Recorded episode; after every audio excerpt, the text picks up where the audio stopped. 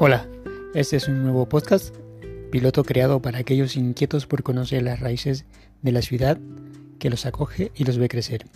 En esta oportunidad les traigo un cuento costumbrita llamado Las Siete Calles.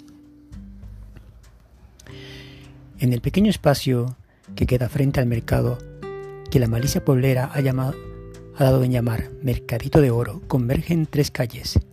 Una, las Suárez de Figueroa, que va de naciente a poniente, otra, la denominada Valle Grande, que se dirige de norte a sur, y la tercera, Isabel la Católica, que corta a ambas en sentido diagonal, de noreste a sudeste. Apreciadas las tres en sus entradas y salidas desde el espacio de frente al mercadito, el viandante ve, pues, seis calles. A pesar de solo seis, todo el mundo conoce a este lugar y el barrio circundante con el nombre de Siete Calles. Aquí va el origen de la denominación. Desde los tiempos del rey hasta bien entrada la República, eran siete bien contadas. La séptima arrancaba precisamente de donde hoy es el Mercadito de Oro e iba hacia sudeste, casi paralelamente a la prolongación de Isabel la Católica. Pero un buen día, esos, hace ya un siglo, el propietario de los terrenos situados a uno y el otro lado de la séptima tomó la heroica decisión de cerrar la calle, o más bien dicho, callejón, que no era más por entonces para consolidar su propiedad y hacer que ésta, en vez de dos partidas a los sesgo, fuera solamente una e indivisible.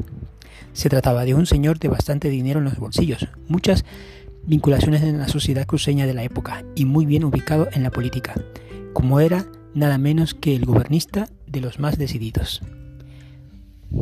Sabida la noticia de que aquel señor había cerrado la calle en su provecho, sin importarle una pitahaya ni un guapomó los derechos y necesidades del vecindario, el presidente municipal no había por entonces alcalde, se vio obligado a tomar las medidas del caso, pero como era también gobernista y muy amigo del cerrador de las calles, vio por conveniente no hacer las cosas en persona. Mandó a su intendente que fuera al lugar, observara lo hecho y finalmente resolviera lo que correspondía a la justicia. Dice que tal intendente era hombre de época sal y la mollera, y más o eso, timorato y siempre dispuesto a dar la razón a quien gritase más fuerte.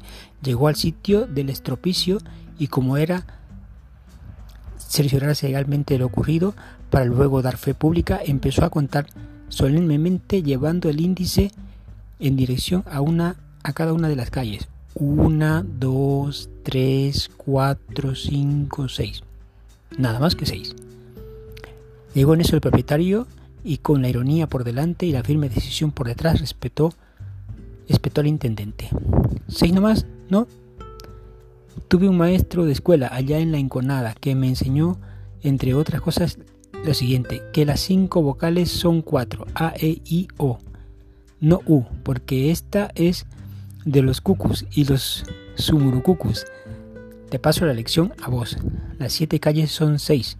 Con, contalas bien y andaite a tu despacho. No volvás a meterte en la camisa de once varas. Dice que el, el intendente volvió con la lección aprendida, a más no poder, y la pasó a su vez al pueblo, como quien enseña una verdad incontrastable. Las siete calles no son más que seis. Agradecemos el material a la página web historiacamba.com que puedes, que puedes visitarla para más cuentos. Hasta luego.